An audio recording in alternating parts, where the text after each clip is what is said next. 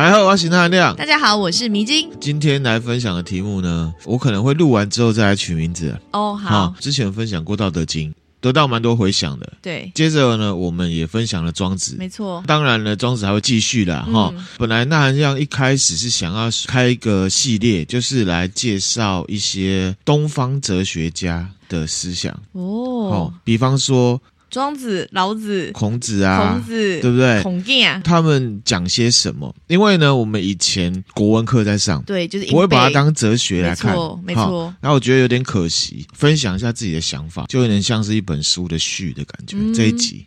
最近呢，也有机会呢，跟很年轻大一的学生对谈嘛。对，啊，迷之音也有一起去。嗯、过程里面呢，那那有被问到说，为什么要做这个节目？当时呢，那那样回答是说啊，因为我们社会啊，特别是到了网络时代，看似很多元，可是呢，其实更加一致性了，并没有带来更多多元思考的机会。也许呢，我们可以接触到的资讯跟资料多了，可是呢，结果来看，大家看的东西、说的话、唱的歌、喜欢的东西、打扮的方式，或者是对事情的看法，其实很一致，或者是很两极。两极。而这边的一致也并不是所谓的共识，而是那种透过看似多元，却其实很专制的网络运算逻辑。为我们开的窗来看事情的这种感觉，嗯、这个我同意。你同意哈？其实我也有这种感觉啊。嗯、这个也是我想要做我们这个节目的一个原因之一嘛。嗯，比方说呢，那含亮其实很推崇这个文青哥啦。哦，还有很多的图文作家我都很喜欢哈。那含亮有说过，就是说我认为文青哥是一个很敏锐的社会观察家。嗯、对，哈，他看得到这个社会有不少普遍的社会现象，其实是不正常的。嗯，那可是呢，这些不正常的逻辑或状况呢，被普遍化之后，好像大家都变那样子，就会同意了。嗯，感觉上就有点像是同意了，也接受了各种荒谬的逻辑。嗯，拉开一段距离看，你会发现其实有点荒谬。就像我们在看文青哥的作品，或者是他的回话，有时候你会觉得他很荒谬，可是你仔细一想，好像他要是反映一些现象的事情，对，那他只是反着说。嗯。嗯但是那含量其实欣赏他的原因，并不只在于说啊，这个人表达能力很好，可以用图文的方式点出事情很荒谬好笑的地方，而是在于说。当然，这是那含亮自己认为的哈，他是有反讽意味的，嗯，感觉上他好像有在抗议一些事情，那甚至他也会反过来用那些他认为倒因为果或者是击飞城市的逻辑，或者是社会制度呢，来描述一些事情，确实有，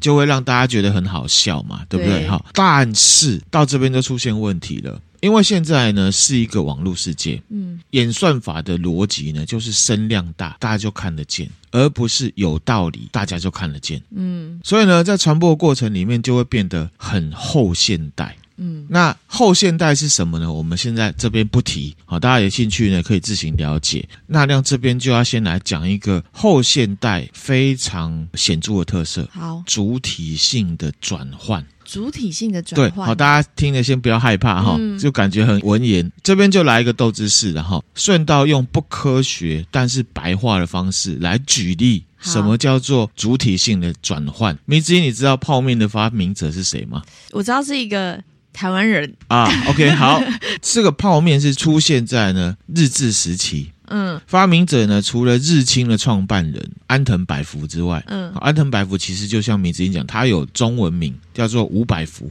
五百福。除了他之外，其实还有其他不一样的说法。比方说，东明长寿面，他是一个屏东人，叫张国文。嗯，同时间，然后还有东京的一个大和通商的陈荣泰，因为那时候都是日治，所以呢，台湾人是日籍的嘛。嗯，这个陈荣泰呢，他提出了一个概念，叫做大和鸡丝面。大和鸡丝面，对，它其实就是现在鸡丝面的原型。哦，我最喜欢吃鸡丝面。那跟张国文啊提出的那种比较接近现代的泡面有点不太一样。不过，不论是五百福。张国文，或者是这个陈荣泰，都可以称为呢泡面的发明者，算是泡面发明者，嗯、不是一个人突然间只有他想到，其实其他人有想到，有想到，那只不过呢，因为一些关系啦，日清啊统一江山了，哦，那就变成是日清的泡面嘛。现在日清的广告不是都很、嗯、很厉害吗？对，啊，我们也不用太武断的讲说啊，这个安藤百福啊，就是泡面的发明人，就说他是其中之一好了。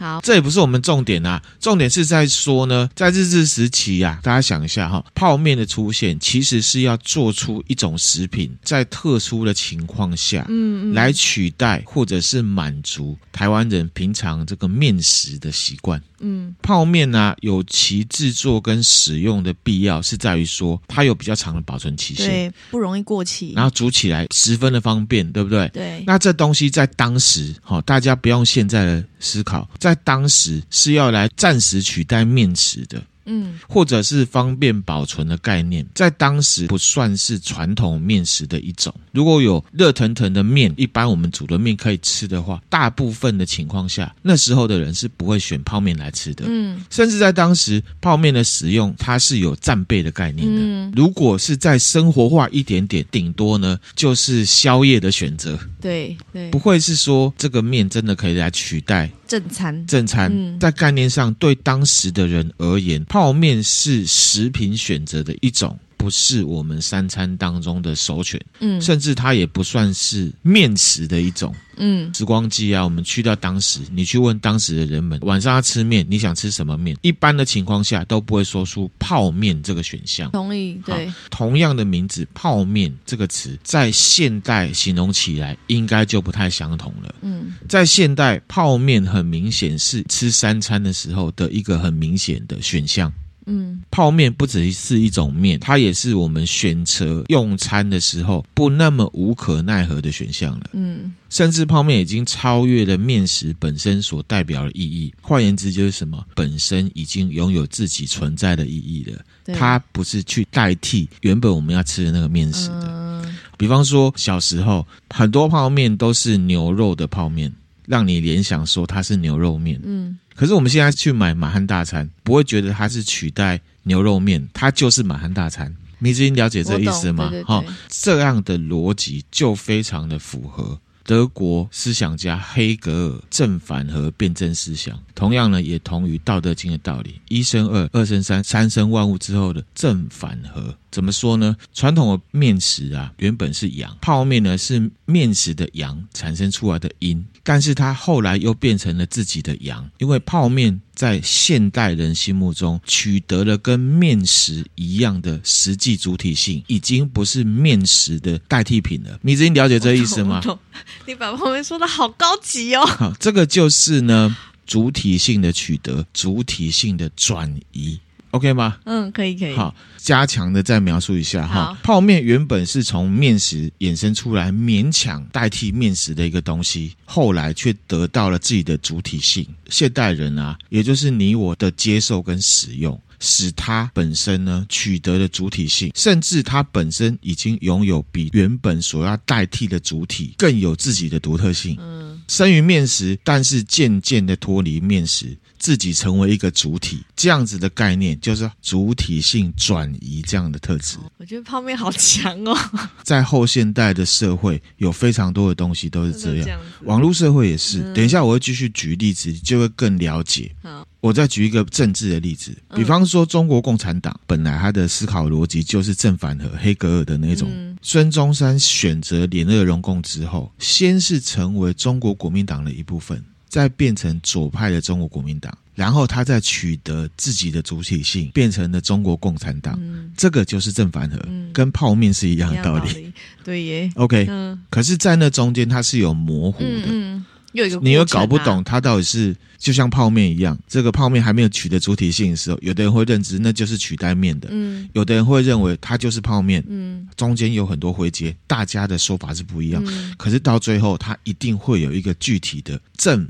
反合出来之后，它就有自己的主体性。嗯、这边也是跟大家补充哦，马克思思想的本身就是师承于黑格尔的正反合，所以呢，从泡面扯到共产党，并不是纳含量自己在乱扯的。好、嗯、，OK，好好。另一个例子呢，网络啊，原生的网络世代可能不太了解，以前呢、啊、是有特定的目的才会上网。对，比方说，在网络还没有民用之前，网络的应用是美国的国防部想要让这个指挥中心呢去中心化。嗯，好，万一美国本土发生战争的时候，领导者不论身在何处都可以指挥，而不是只有在白宫里面才可以指挥。因为如果是这样的话，攻击方只要攻击白宫或者是国会，美国的前五名顺位的领导者、总统、副总统、众议院议长、参议院议长、国务卿都在那里，就 GG 了，就没了，就 game over 了，就 game over 了，嗯、对不对？所以呢，原本网络呢是这样个用法，就像虚实生白一样，你可以拿它来做什么用？嗯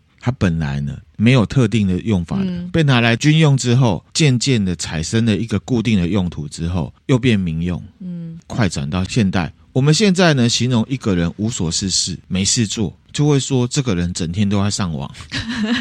好，那这时候呢，上网本身呢就已经有其主体性了。嗯，上网对现代人而言呢，代表非常非常多的意义。当然，大部分可能是娱乐性质或者是沟通性质的。那讲到这，这边呢也稍微差提一下。如果纳米呢跟听友有勇气的话呢，啊，推荐给大家可以去挑战一下德国的哲学家罗兰巴托的。符号学跟结构主义，它里面呢就会带到纳亮这边在讲了后现代这个主体转移的事情。嗯嗯、当然啦，如果你不想要变得跟纳亮一样有一点左派的话，那就不要看太深哈，了解一下就好了。好，再一个例子，好，手机。以前的人呢，像纳含量对手机的看法呢，本质它就是一个电话。对。可是很显然，现在手机不只是电话，不只是电话，对不对？一样。手机呢，已经从它本身所代表的意义脱离，嗯，代表更多的意思了。从以前的人的角度来看，现代人啊，一直看着自己的手机笑、哭啊，或者是发呆，其实是一件很搞笑的事情啊，是不是？好，这个就是呢主体性的转移。可是你现在都会拿着手机笑，现代人不一定会这样觉得，嗯，因为手机已经从它本身代表的意义——电话脱离了，对，成为呢自己能够代表的其他的丰富意义，嗯。他取得了自己的主体性，嗯，对，OK 吗？这些例子很明确，很明确哈。嗯、好，最后一个例子啊，刚刚我们讲的例子如果有点太艰涩的话呢，我们举最浅白的例子，还有更浅白，手机也很浅白有，有非常非常浅白。好，来 cosplay，好，举例像是《鬼灭之刃》的炭治郎好了，嗯，如果有人 cosplay 炭治郎，那我问你哦，是实际的人是主角，还是虚拟的炭治郎才是主角？炭治郎还是都是？我觉得是炭治郎。好，有没有想过？为什么我们会喜欢一个虚拟不存在的人？为什么会喜欢一个虚拟不存在的人？甚至我们在看人啊，在 cosplay 角色的时候，脑里面呢，首先会关注的会是那个不存在的虚拟人物，而不是扮的人本身。对，这个也是取得主体性的一个概念啊。哦、看影视作品，对不对？嗯，那是不是很投入？对，投入之后，主观都知道他是假的人。对。可是当他进到真实的世界，有人 cosplay 他的时候，你的移情作用投射，他还是那个不存在的人，即便面对的是一个真人。对，可是这、啊、这个例子并没有比较浅白，这个比较深奥一点。好，这大家可以思考一下哈，为什么我们脑里面会首先关注的不是这个看实际上这个人，人而是关注那个虚拟人物所代表的概念呢？因为有情感呢、啊，那就是因为我们处在后现代的社会，在意识形态上面已经塑造出这样子的习惯跟观念，我们可以接受这样的事情。嗯，而我们对虚拟人物的关注跟接触，就是我们给予这个虚拟人物主体性的过程。嗯，炭治郎好像真的是活着的，他靠的是所有人的关注、跟关心、跟讨论。嗯，OK，了解这意思吗？哈，就像是共产党的壮大一样，是透过你不断的使用他提供的服务，看他们创作的内容。也许你不会同意，那个就是他们壮大、取得主体性的过程。嗯嗯，好，这句话有点悬，可是呢，听友纳米还有米子呢，可以想一下。好，最后一个例子了。好，那一天呢，我跟听友啊在 DC 上面呢讨论一件事情，嗯。啊，就是前一阵子很流行 AI 啊，画图啊，哈，或者是 ChatGPT，对，就在前一阵子发生一件事情，就是说在国外有一个叫做 Alan 的人，嗯，他请了这个 Midjourney 啊画了一张图。那我们这边呢，先不要聊太深关于 AI 的哲学问题，它会带来的挑战呢。好，我们就聊主体性这件事情。我们现在呢会称 AI 人工智能。叫做 AI 嘛。AI 就代表它的本身，但是呢，在我们人类大量的接触、依赖跟使用之后呢，承接上面的各种例子，AI 就会得到比这个名字所能代表的意义还要多、还要丰富的意义。这个就是取得主体性的过程。即便我们现在呢，认知它为工具，它以后也不会只是一个工具，因为我们人不断的去接触它。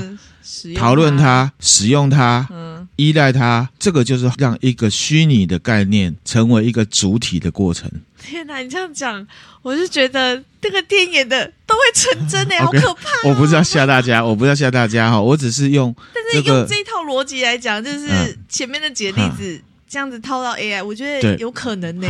也许呢，以后某一个画画得奖的 AI，它会有自己的名字。对，然后呢，大家会把它当成一个超越 AI 本身所能代表的意义的存在来看待。嗯，会耶。好，比方说我们在看画好了，比方说那那有时候会喜欢看画，对，也会讨论到说它的生长时代怎么样怎么样，嗯、对不对？那我们现在会觉得说 AI 只是一个工具，嗯，好，他画的画就是一幅画。当我们给它主体性之后，我们可能就会发现有一个 AI 叫梵谷，嗯，那。它的它生长过程，它可能接触的环境是什么，造就它啊画出来跟哪个 AI 是不一样的哦。你自己了解这意思吗？哈，这个就是主体性转移跟虚拟概念、符号概念呢取得主体性的过程，跟我们人是息息相关的。可是我们自己主观不会发现这么社会性的东西。嗯。结合以上啊，我小小岔题一下哈，就是我们呢，台湾人要有自己的主体性，不是说一个冠冕堂皇的一个讲法而已。就像刚刚讲的这些例子，我们是要自我发掘、自我认知、自我发展。才会有取得主体性的这件事情。嗯，哦，那那以前一直在讲说，我们要有自己的主体性，跟这样的概念是相近的。嗯，当我们自己呀、啊、一直讲说，我们应该要有台湾主体性，可是我们一直去接受某一些大国意识形态的冲洗，那可能就是逆其道而行的。嗯，因为我们要了解对方，但。我们也不是说一定就是去崇拜对方，依附在对方之下，特别是文化面上面的，嗯嗯，取得自己的主体性，就是要多多的挖掘，多多的接触热门搜寻榜上面，不要老是都是《甄嬛传》哈，而是我只是举例哈，现在太多例子了，我也比较少接触这一块哈。更多的去热爱接触主体性，而不是靠政府说你去办一个什么文化园区啊，原住民一个什么嘉年华，反倒是每个人的接触跟研究，大家的接受，才会让我们自己会有一个主体性，不论是文化的还是政治的。嗯，好，分享给大家。好，回来了哈。好，来讲到这边，迷之音觉得怎么样？觉得 AI 让我好瞎哦。就是、哎呦，我不是要在这边散布什么新的独得主义，我只是在讲一个社会学的理论。对啦，啊，只是你讲完之后，我自己去想，我就觉得耶。回来哈。嗯我们来讲网络取得主体性之后的作用。第一个好处是呢，大家都可以找到自己好奇的内容啊，嗯，得到很多资讯嘛。但是呢，我们讲到资讯或者是文本内容的时候啊，这些资讯其实它都是复合性的，是由很多的元素来组成的。嗯，比方说，如果大家把那样分享的节目内容呢，当做是网络上面的资讯或者是内容的时候，分享历史或哲学东西的时候，有时候会有听友来跟我说：“哎，你讲的好好笑，特别是历史。”嗯，但是说穿了，我们的节目啊，都不会比 Parkes 的前几名的节目来的好笑跟热闹。当然，这有很多原因啊，也许是我们要再努力，要更多多的 promote 自己，啊，让我们的主题更多元，各种各种。可是我们也不得不承认，好好笑或者是好恐怖这两个关键词呢，是现在台湾作为创作者要红，必须要极度的去在意的元素或者是表现形式。嗯。因为我们在台湾呢、啊，同样是处在后现代的社会，一个内容好不好，会不会被接受，进而受欢迎，跟好不好笑、闹不闹、恐不恐怖，已经挂上了非常强的连结。嗯，换言之，娱乐性高不高的重要性，已经比教育性、知识性跟必要性高非常非常多了。这个就是网络逻辑取得主体化之后的缺点。嗯，所以呢，在特定族群的眼中，这是一个正反合状况哦。网络逻辑是这样的时候，它会影响到所有的使用者。那使用者被影响了之后，就会变怎么样？你知道吗？怎么样？在特定或者是非常多数的族群眼中，钠含量的节目，钠含量高不高一点也不重要。可能因为网络逻辑的关系，就会变成是我们的内容娱乐性高不高，嗯，才会是选择接受与否的原因，嗯，也变成他的习惯。这个就是网络取得主体性之后带出来一个缺点。嗯，娱乐性高的话，就大家觉得比较好咀嚼嘛。我觉得是。大家会觉得比较好咀嚼，可是没有办法单纯的去讨论说娱乐性高不高这件事情是民众造成的，还是网络逻辑造成的，是一起造成的，而且是越推越高的，互相影响的。你已经了解这意思吗？哈，那我们这边就要收敛了哈。好，当一段资讯或者是知识当中的娱乐性重要与否远高于其他元素的时候。就会变成什么形式主义？形式主义的形成，就是因为我们在关注一件事情的时候，过度强调整个内容文本的特定特色。把它极度放大之后，造成的效果就是什么？会有顾此失彼的感觉，嗯，然后就会进到理性的牢笼，嗯。我们在庄子那一集有分享过，一个单位因为理性出发，定了很多规则，到最后呢，会被那个规则给奴役，就变得很不理性了。好，大家不知道记不记得？记得。好。KPI 定出来之后，结果变成形式主义，造成自己的困扰。嗯，形式主义用在我们接触或者是解读知识的时候，也会有这样子的状况。嗯，这个就是大含量老是挂在嘴上的一句话：看本质。看本质，真的要看本质哈。嗯、一本书很厚，你还没有看就觉得很艰涩，那我就问了：艰涩到底是书很艰涩，还是你觉得它很艰涩？嗯，同时这也是为什么纳含量想要用不艰涩的方式来分享概念，但是呢，还是免不了漏漏等，因为我觉得内容好或不好，不应该由艰涩不艰涩。或者是好笑不好笑来确定，而是要看这个内容本身传达出的意义。嗯，意义本身不是形式，可是艰涩跟好不好笑是形式。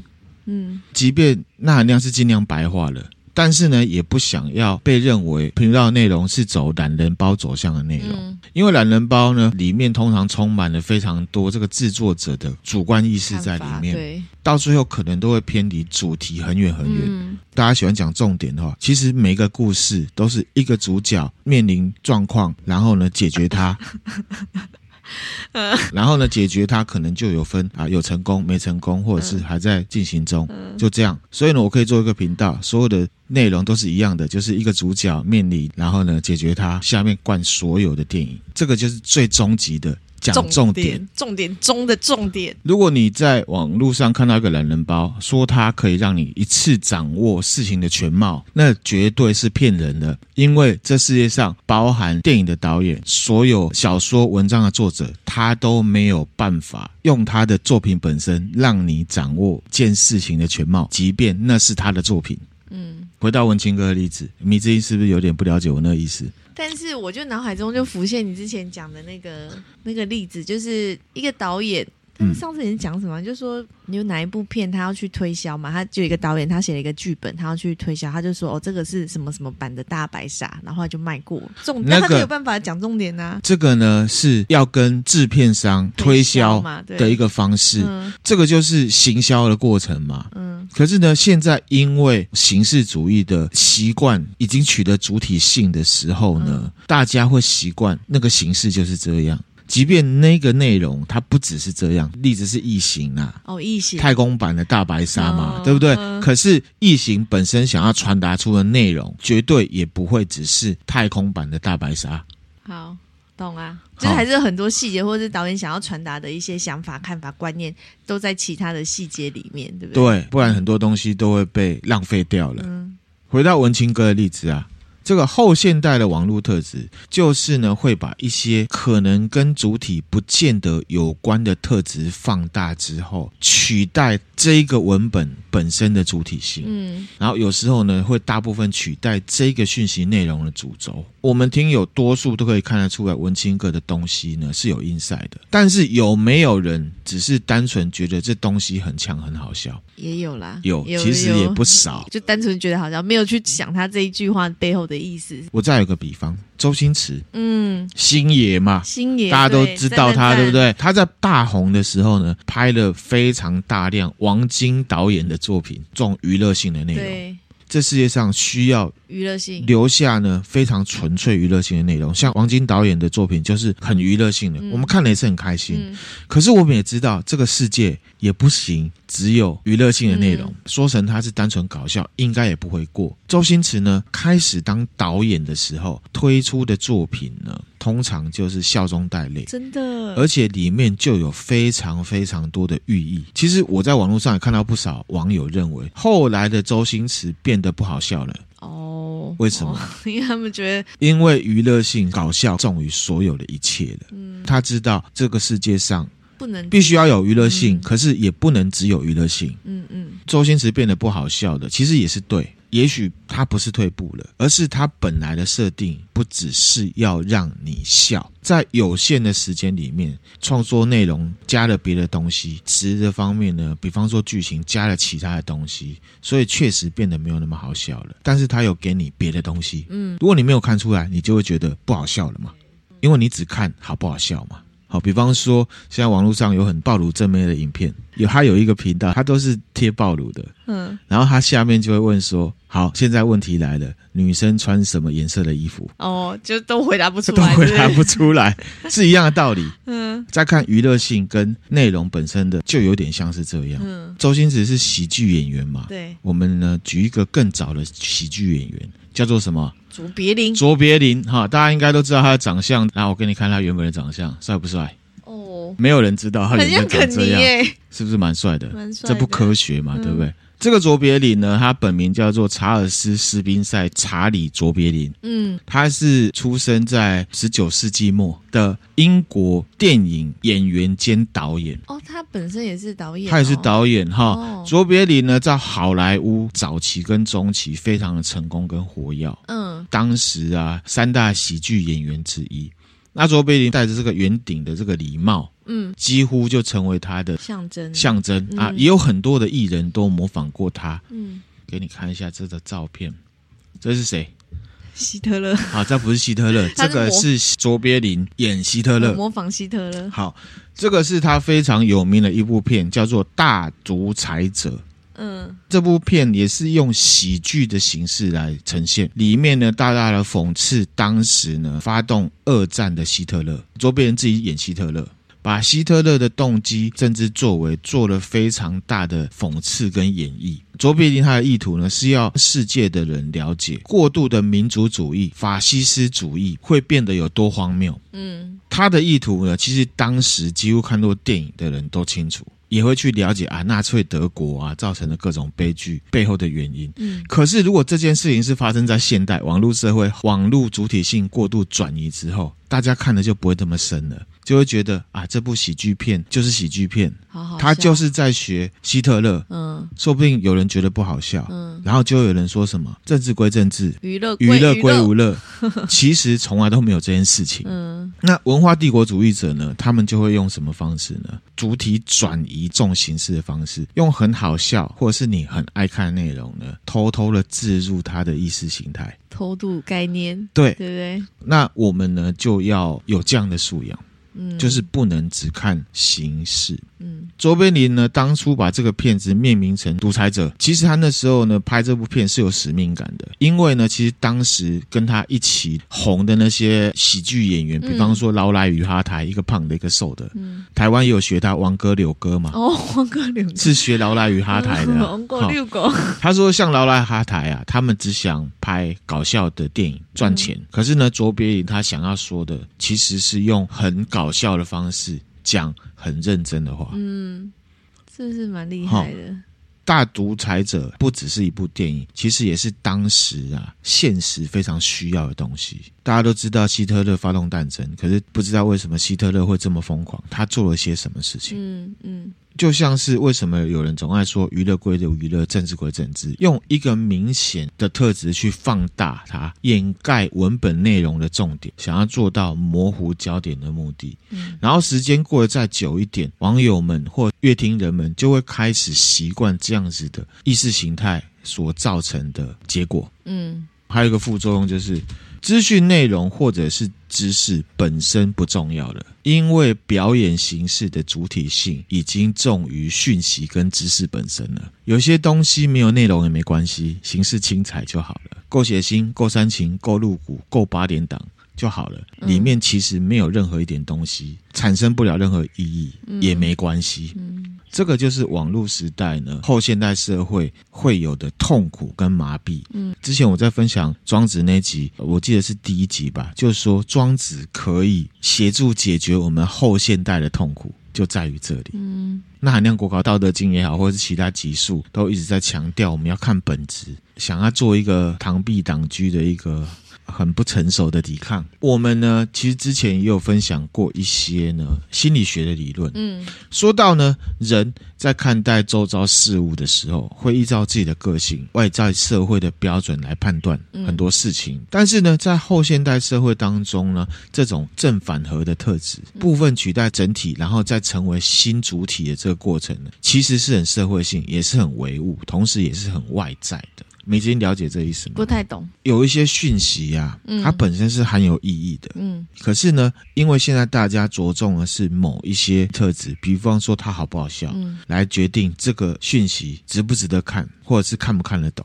现在就会有一个状况，网络社会啊，截取这一个文本里面呢众多特质其中的一个，把它极度放大之后，去掩盖其他。这个内容里面呢，所要呈现出来的很多很多特质，嗯，然后就会训练大家呢，就只看得懂搞笑这一块，嗯，那所以呢，那含量这一集呢，就是要大大的呢，用唯心的角度提供给大家呢，除了外在社会的意识形态之外呢，嗯，提醒还有一个内在的判断力量。内在判断力量。那亮在分享啊，庄子的时候有提到内部化啊，现代社会当中内部化是很重要的，因为呢，网络的时代呢，外在的判断标准已经强大到几乎要冲垮我们的内在标准了。嗯，啊，形式就是什么搞笑、嗯、血腥。露不露骨，各种各种。裸不裸露，其实已经把我们内在标准呢，强化差不多啊。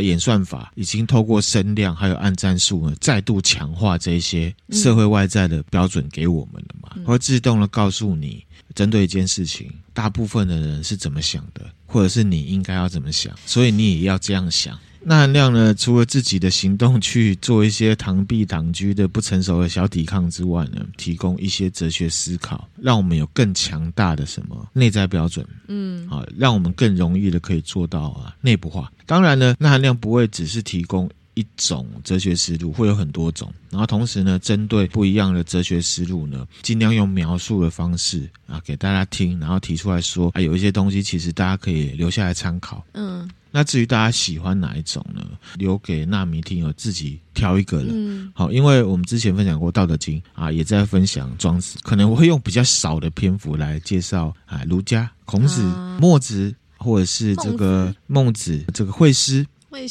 公孙龙，还有一些法家的思想，可能是一级一级的。啊、我们以前呢，把它当成国文课，把它上掉了。对，硬背把它背完、啊，一样也是形式主义，把它给冲到马桶里啦。那我马桶里也 到大海了啦。呃，把它从马桶里面捡出来。哎、啊，其实，哎，它其实也是还不错、哦，就分享给大家哈、嗯。话说回来了哈，其实网络时代啦，虽然很唯物，那我们都说呢，网络出来了会怎样怎样，会改变什么？好，但其实呢，我们也可以很唯心的去看一个新工具或新的科技出来，也许会带来便利，可是可能会造成不好的事情。其实是因为人们呢，可以因应这些冲击的工具实在是太少了。你已经了解的意思吗？你再说一次。介绍那些哲学观点，其实就是唯心的东西。嗯。那现在社会，我们都会说啊，现在呢又出现了什么 AI 啊，又其实出现了什么科技，改变了什么啊，我们都要跟着这样子去做，或者是呢去歌功颂德，帮他们来拍拍手，嗯，或者是去购买。可是呢，我们也可以用很唯心的方式去看，用之后那那样要介绍了一些哪一家什么子什么子的思想呢？看待这些事情，嗯、也许可以看出其他不一样的东西。嗯，那我们就会了解科技啊，可以带给我们的其实都是好的。可是为什么钠含量会改改脚？因为科技可以带给我们人不好的部分，都是我们人自己造成的。嗯，因为我们内在的判断基准很缺乏。嗯，这也是钠含量个人为什么身为新卢德主义者的原因。我并不是讨厌这些科技，而是我认为，包含纳含亮本人内心根本没有那么多的工具跟能力去面对那些因应商业而一直冒出来的东西。因为那些东西完完全全改变你的你的生活形态，也会改变你的思考逻辑。比方说，古代人来看我们盯着手机一直在笑的这件事情，会觉得我们花大部分的时间在看一台电话，是一件很浪费时间的事情。有点讲得太远，我们就拉回来哈。以前呢、啊，那亮在念书的时候，也接触到一个德国的哲学兼社会学家。他叫做呢哈伯马斯，嗯，他呢提出了一个很重要的概念，叫做沟通理性。沟通理性对后现代主义思潮呢进行了很深刻的对话跟有力的批判。嗯，那具体我们不用太深究，有兴趣的听友呢可以上 DC 我们来讨论。嗯，哈伯马斯他是二战的时候的德国人。他对未来人类的社会有很多的想望跟思考。他这个沟通理性的预设呢，因为很学术，好，那那样以前在考试的时候花了蛮多时间呢来理解。可是现在到了网络时代，其实就变得很好理解了。因为不重要，我这边呢就来。说明跟分享给大家。他认为呢，人之所以会在社会的各层面呢进步，不论是科学的、哲学的、宗教的、经济的、社会的，其实都是因为人有理性思考的习惯，嗯，或者是呢会自我要求自己去理性思考。但是人呢是社会性的动物，人有理性呢，你想到了一个好的东西，并不是想到了事情就会成真了，是结合到后现代主义的主体性转移。我们需要表达出来给很多人知道，让很多人反复的去研究、接触跟讨论，才会让这个好的思想或起头或发现，或者是创意构想得到主体性，然后让它成真，造成人类的进步。嗯。你已经了解这中间的意思吗？哈，好，我举一个例子，马克思的共产主义，如果他只是想一想自己呢，放在脑子里面，他把它写成一本书，然后呢，跟他老婆吵架的时候，老婆骂他没出息，你怎么写这东西有个屁用？他就真的听话，他就把那本书给烧了，现在就没有中国。也没有以前的苏联了。从马克思的共产主义到苏联到中国，就是因为中间很多人去讨论、去接触，然后呢，有人去实践它，有人去精进它，有人真的去做了，所以有具体的共产主义国家。嗯，它得到主体性。对，这个就是主体性。其实刚刚讲的重点就是什么？沟通的重要。人类要进步，就是要沟通。要沟通，这边呢，要跟纳米听友介绍一个寄存，可是呢，大家可能不见得注意到的一个概念。社会的变化，这边包含了进步、退步，还有衍生问题、解决问题，或者是新的东西概念出现，旧的东西概念消失，所有所有一切的过程里面，人是占的非常非常重要的地位。那我们看文章常常会有一个迷思。网际网络出现了啊，造成人类生活的革命，或者是 AI 出来啦，以后会造成什么样的变化？什么样的科技出来了，为人类带来了变？其实这样子的描述呢，经常就会给我们建立迷失。其实不是网际网络或者是什么样的东西本身出现，为人类带来了什么变化？重点是人。钠含量的这个说法呢，是非常唯心路线的，在强调为什么钠含量接下来要来介绍一些东方哲学家的思考，让我们身为人在这个科技时代呢更有主导性。嗯，那我们反观现在，其实，在网络上啊，或者是媒体，或者是商业单位，他们传播出来的概念都是很唯物的。为什么？因为他们的语法就是说，AI 出现了将会改变，哒哒哒哒哒哒哒哒，很多，好像是那个 AI，可是其实不是，他应该说 AI 出现了，人去使用它的时候将会改变，哒哒哒哒哒哒哒。他极度的把人的主体性呢放在很后面，放在很后面，好像都是这些科技在改变人，嗯、其实不是。那我们的责任感就相对的降低了。哦，科技造成的负面影响，我们都会推给科技本身。可是其实科技造成的负面影响都是人造成的。嗯，那因为我们缺乏一些内在的判断基准，一些思考架构，我们呢就很不责任的推给他，真心觉得啊，这个科技的力量就是这么强大。嗯，我们人类到底是人类的主宰吗？还是科技？回到基本面，其实人才是科技的主宰才对嘛？对，就像你常讲的，就是思想怎么都没有对错，重点是看你怎么用。其实科技也是一样，科技它发明出来，或者是什么功能发明出来，A AI 发明出来，重点就是在于。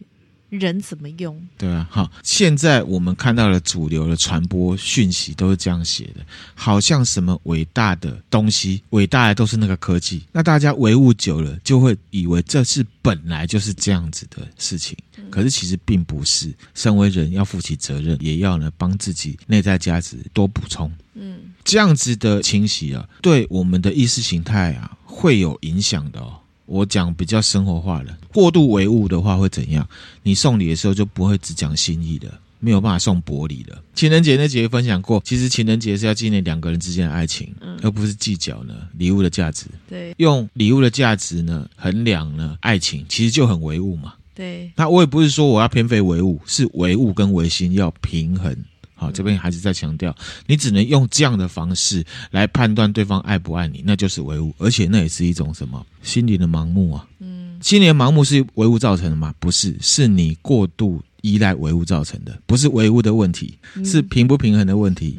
矛盾的地方就在于说，爱是要用心感受的嘛，这本身就非常的唯心，极度的唯心嘛。那第二点呢，我们也看过很多小屁孩啊，租了兰博基尼去把妹，有没有？结果不会开，把车撞烂，然后呢去镇头啊弄够，打工一辈子也还不完。嗯、车神呢，乔治舒马克，他之所以很厉害，并不是因为他开什么车，而是他在一群都开好车的选手中，他开的最好。嗯，这就是维新。嗯，他的技术最好，他的技术最好。第三个。一个商品好不好，不是先看本质，而是从它的品牌跟价格来判断，这也很唯物。第四个，我们现在崇拜的特斯拉，会是那个推出电动车的特斯拉，而不是当时那个对电有超凡见解的特斯拉。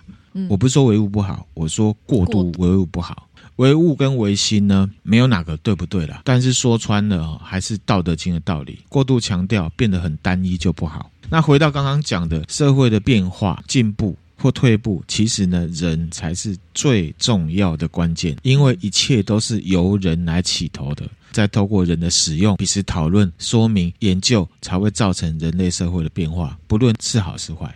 嗯，我们都是期望呢，社会可以进步的，人类社会要进步而言，其实人的重要性是比那些被人发明出来的哪个东西还要更重要的。那那个人到底是指谁？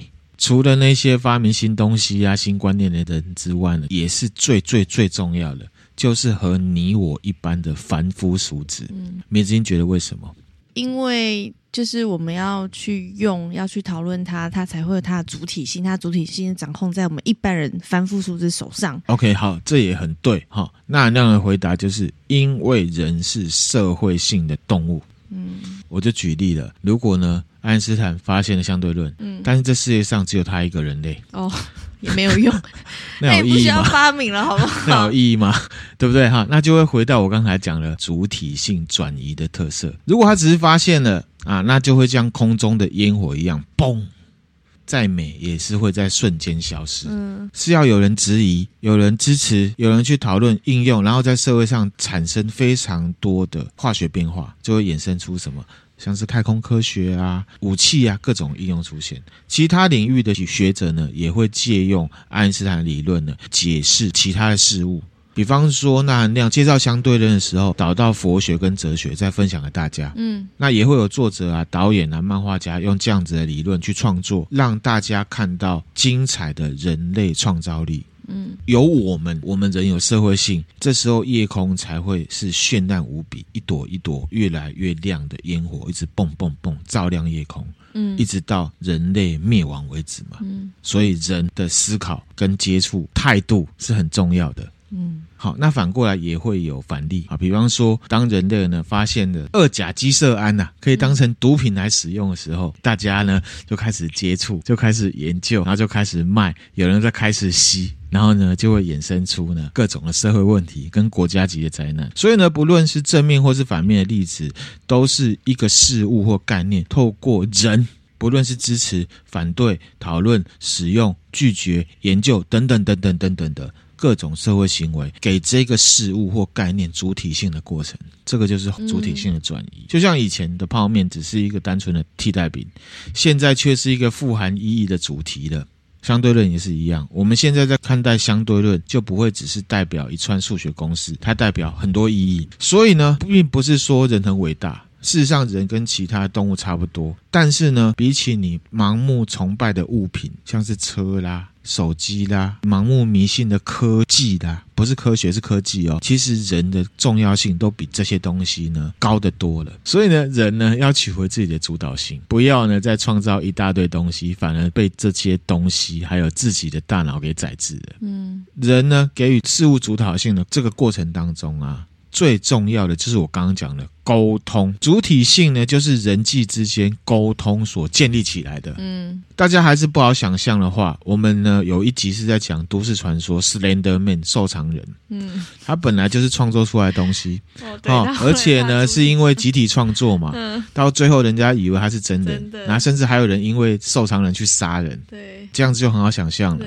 那这个就是人类借由沟通行为而给予一个没有生命的事物广义生命或者是主体性的过程。嗯，还是强调这就是过程，结果好还是不好是不一定的。嗯，好的话呢，就是因为我们人内在的唯心观念是够的。那同理可证呢，目前被歌功颂德的那些科技应用也是一样，对人类好还是不好不一定，就看我们人。怎么用是怎么样的看待它？对，嗯、取决我们的态度跟行为。那所以呢，还是建议啦，先列出坏处，再去看好处。因为呢，列出坏处，我们可以避免坏处。不要呢，只讲它的好处，不去看坏处。快要结尾了哈，什么是沟通？沟通就沟通啊，就是你我思想的观念的一些讨论。沟通是什么？我这边讲一个比较绕口，可是呢，比较有解释性的。好。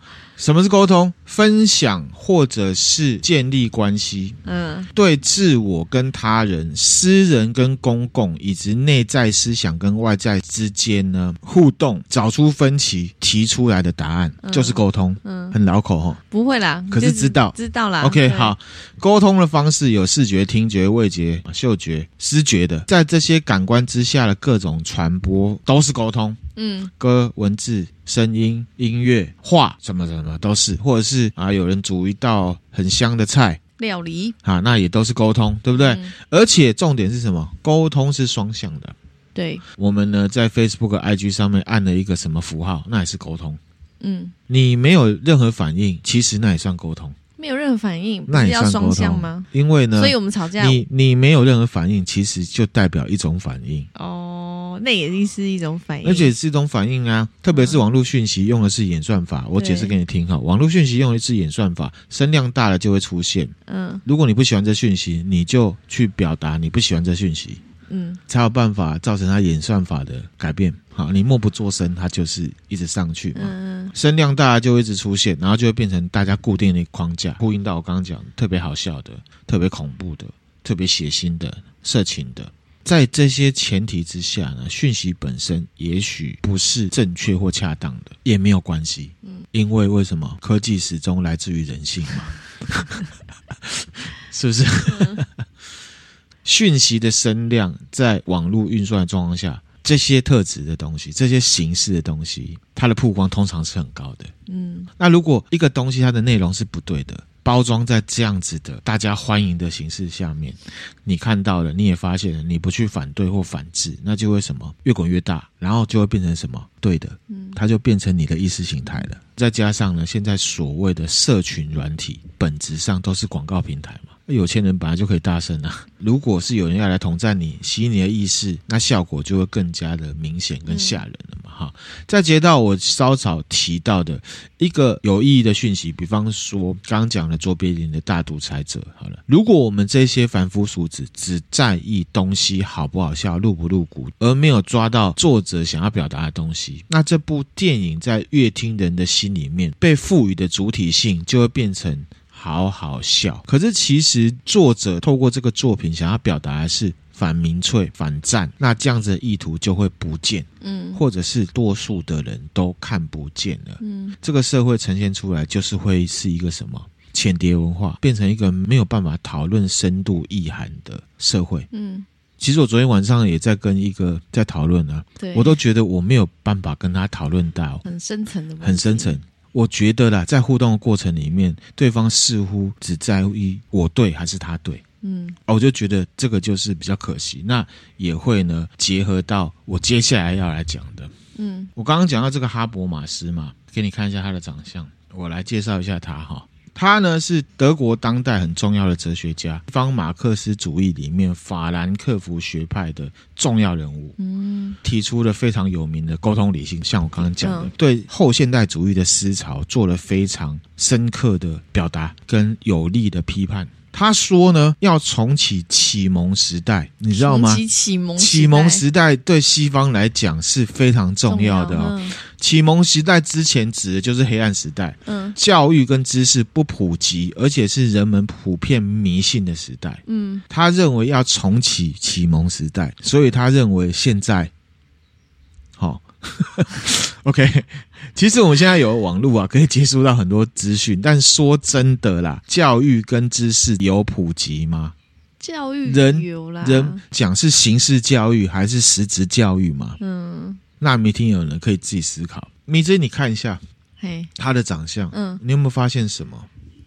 年纪很大，年纪很大哈。我只发现这个。好，这个图会分享给大家哈。哈伯马斯他天生就有唇腭裂哦啊，俗称就是兔唇了哈。嗯嗯、他以前就是接受过整形，嗯，手术了，曾经手术。因为呢，他有这个先天缺陷的关系，让他讲话呢没有办法很清楚的咬字，嗯，就会影响到他的社交生活。所以哈伯马斯认为呢，他的语言状况让他没有办法跟人家理性沟通，什么意思呢？Oh. 就是说他是一个很厉害的学者，他的看法可能很有呃分量。先不讲对不对，可能有很多意义。可是人家会因为他的唇腭裂，跟他讲话不清楚，就不听他讲了，是不是形式主义？对，其实也是一样的。是，所以他就提出了一个东西，叫什么？嗯、沟通理性。好，基于上述，我刚刚不是有讲到说，人类要进步就要基于理性，所以呢，这个哈伯马斯他认为呢，人类社会要继续进步，靠的绝对是沟通理性，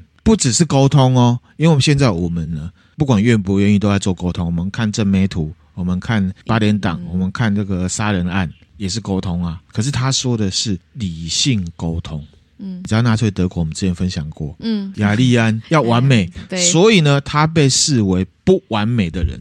哦，所以他非常了解，因为长相跟说话的语调哦，不能达到普世标准的时候，他心里面东西就没有办法传达出来，是不是？可以传达出来，可是人家不听，不听，嗯，所以他强调理性沟通，嗯嗯，我们也不用笑当时的纳粹德国啦，我们现在网络上、政治上也不都是看脸时代吗？有人靠长相就能当议员啊，衣服穿越少就越有说服力嘛。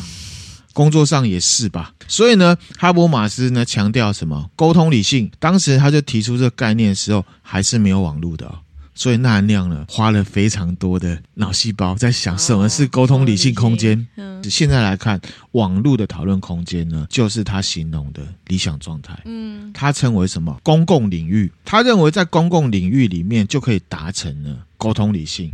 因为看不到人，没有语气的问题，那人类可以看文字加以理解，造成了理性沟通，对不对？嗯，就会产生出很多对人类社会有帮助的概念，变成行为。以他是兔唇的人啊，一被看到他讲的话再有道理，人家也不会想听。嗯、他认为在公共领域当中呢，理性沟通要有四个重点：第一个真实性，第二个理解性，第三个真诚，第四个公正。嗯，是不是很好的概念？对。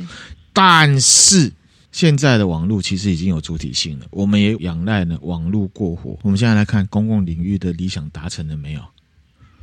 不但没有，而且越来越不理性。我昨天跟那位呢在私讯的时候，我就觉得，即便是有网络空间，也是一样的。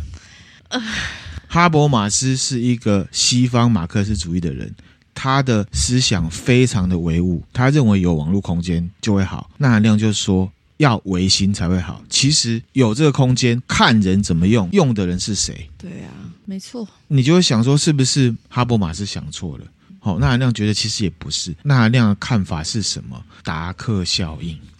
哦，他以为所有的网络使用者都跟他一样。嗯好，所以呢，乐观的认为他是这样，一般人也可以跟他一样。嗯、那我们就讲到人的部分，接下来分享啊这个系列的原因了哈。嗯、个人认为呢，人心向善嘛。现在因为网络而起的社会乱象，造成宰制的这种状态，并不是我们人自己故意要这样的，而是呢，网络科技的发展太快了，我们也马上就接受了。加上以往的教育就是什么形式主义啊，看事情的标准其实是很浮动的哦。再加上我们自己给了网络呢超重要又超强大的主体性嘛，嗯，往往呢变得以网络上其他人的意识形态为自己的意识形态，而且单一化，内容呢又是蛮浅的东西，副作用就是什么？网络看似多元，但其实很专制。就像我一开始讲的，嗯，一些新的网络逻辑呢，是还蛮反人类的哦。举例，像之前呢、啊，世界杯足球赛的时候，阿根廷得冠军嘛，对，记不记得那个土耳其撒盐哥？嗯嗯，他跑去场上，对，去蹭热度有没有？对，虽然他的 IG 被骂到爆了，嗯、可是他的追踪人数也活生生的增加快三百万。这样子奇怪的事情，似乎也变成是正确的事情了，不是吗？如果你要呢经营你的网络事业的话，哎，对啦，好，所以呢，我们讲完上述之后呢，我们就要来分享了一些东方哲学：老子、孔子、孟子、墨子、荀子、韩非子。这样子一个一个呢，尽量用一集的方式啊，嗯嗯，来介绍，提供给大家呢，尽量真实的了解这一些重要哲学家他们的哲学，提供给我们多一些呢看事物的基准，也可以让我们回到原点。像我们以前在学孔子，就像我刚刚讲。是在国文课上面上的啦，啊嗯、我们就把重点摆在古文上面。那其实他们的哲学思考是被偏废的，嗯、我觉得很可惜。之前在 IG 私讯就有个听友跟我说，他觉得呢我们分享《道德经》很好，说呢他以前上课的时候，老师直接跟他讲哦。他是讲说他自己也不懂老子在讲什么，这老师有什么问题呀、啊？他是教国文的啊，但他要教不是这老师怎么了？哎、欸，其实很有可能是这样，这就是形式啊。嗯、这个不是那个老师的问题，而是我们看待这些哲学是怎么看呢？为什么会把这些东西塞到国文课嘛？嗯，对啦，也是哦。对啊，看形式，什么是形式？就看那个字啊、哦，他讲了什么。可是我们看出来的字面上的意思之后，有没有办法连接到他真正的意思？这中间的差别就是什么？哲学跟文学的差别嘛。嗯嗯。知道有一些国家，特别是西方国家，国民教育是有上哲学课的，嗯、但是我们没有。我们没有。好，就是摆在呢国文跟历史上面上吊了。嗯。那国文老师呢，跟历史老师，除非呢是很有热血的。或者是他真的很擅长，不然呢，其实都不会讲到这些重要概念的。那若是这样子的话，我们呢，在面对网络时代的时候，自然就会被庞大的网络演算逻辑给左右嘛，因为我们内在可以依赖的思考基准很少。没错，接下来分享这些呢，可能会有一些啊比较喜欢听恐怖故事，会觉得啊，你还在讲庄子，然后呢，你又要再讲民国历史，然后你现在又要再讲哲学，请大家放心，那含量一定会用很白话、很浅显的方式来分享这些呢。啊所谓的哲学家的思想，重点呢是让大家可以思考、可以应用，尽量力求呢不会造成大家的负担。那因为这一集有点长了，我们就把这一集呢当做序章，我们要开始新一个系列。嗯，那就请大家期待啦。最后呢，我会在 Facebook 上面贴上哈伯马斯的一篇呢得奖词。大家如果愿意看长篇文章的话，可以参考一下。他这个其实是蛮久，二零零四年的文章。我认为对于我们现代呢所处的时代环境，提出了不少的思考空间，嗯，分享给大家。好，好，那我们今天分享的内容就到这边啦。嗯，迷之音觉得怎么样？是不是觉得那还能攻来肉肉等，把它攻杀回来？这就是序啊，解释一下嘛，是不是、哦、？OK，好。对对对，那你们之间了解这个主体性、主体性的转换，我懂。然后唯物论跟唯心论，反正唯物论讲白一点，就是以我这个好，你直接说小脑袋、小脑袋、小脑袋瓜意思。唯物论就比较是重物质、重表面，然后唯心论就是重内涵跟重。啊精神的东西吗？我，我觉得哈，唯物啊跟唯心都是并重的。迷之音刚刚的形容方式好像有点贬义唯物，提高唯心。唯物跟唯心都是哲学的思考的一个出发点。这边也在强调，并不是去贬义唯物，去拉抬唯心，而是我认为现在太唯物，只是希望可以把唯心拉起来一点点，唯物唯心可以平衡。哦，唯物不是不好的。你在概念上就已经把本质跟是否唯物或是否唯心呢卡在一起了。可是这其实不是一个对等的，不是一个类比。哲学也很难用类比的。我现在只是觉得，台湾就是我们的国民教育里面没有哲学课，好像没有哲学这门学问，好像很可惜，就把大家很局限，你知道吗？我现在在想说，如果我年轻的时候就接触。哲学，说不定我现在就不是这样了。会不会？很多都是说不定啊，很多都是说不定、啊。那至少在我人生的未来的道路上，我也可以很多的。其实我觉得讲的比较中心一点，就是说，如果有啊有认真去接触所谓的哲学的话，它可以提供我们更多遇到事情的判断标准、跟看法、跟思考路线。对，就会不会那么局限，你知道吗？对啊，根本就没有办法接触。然后再来是说哈，为什么哈现在会有个迷思？比方说儒家思想也是一个哲学。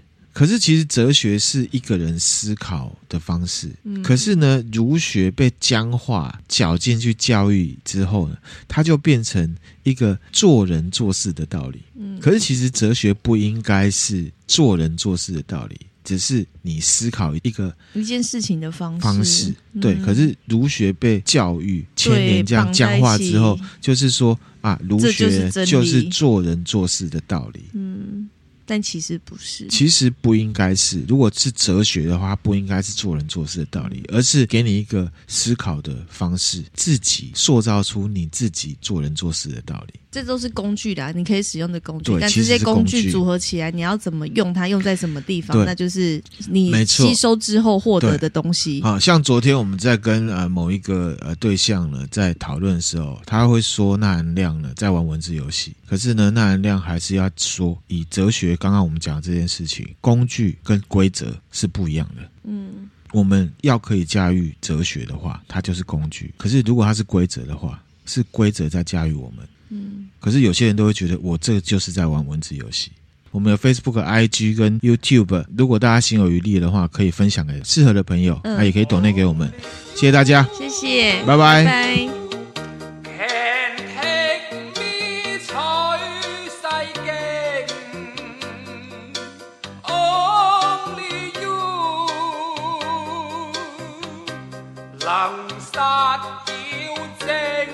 乖乖，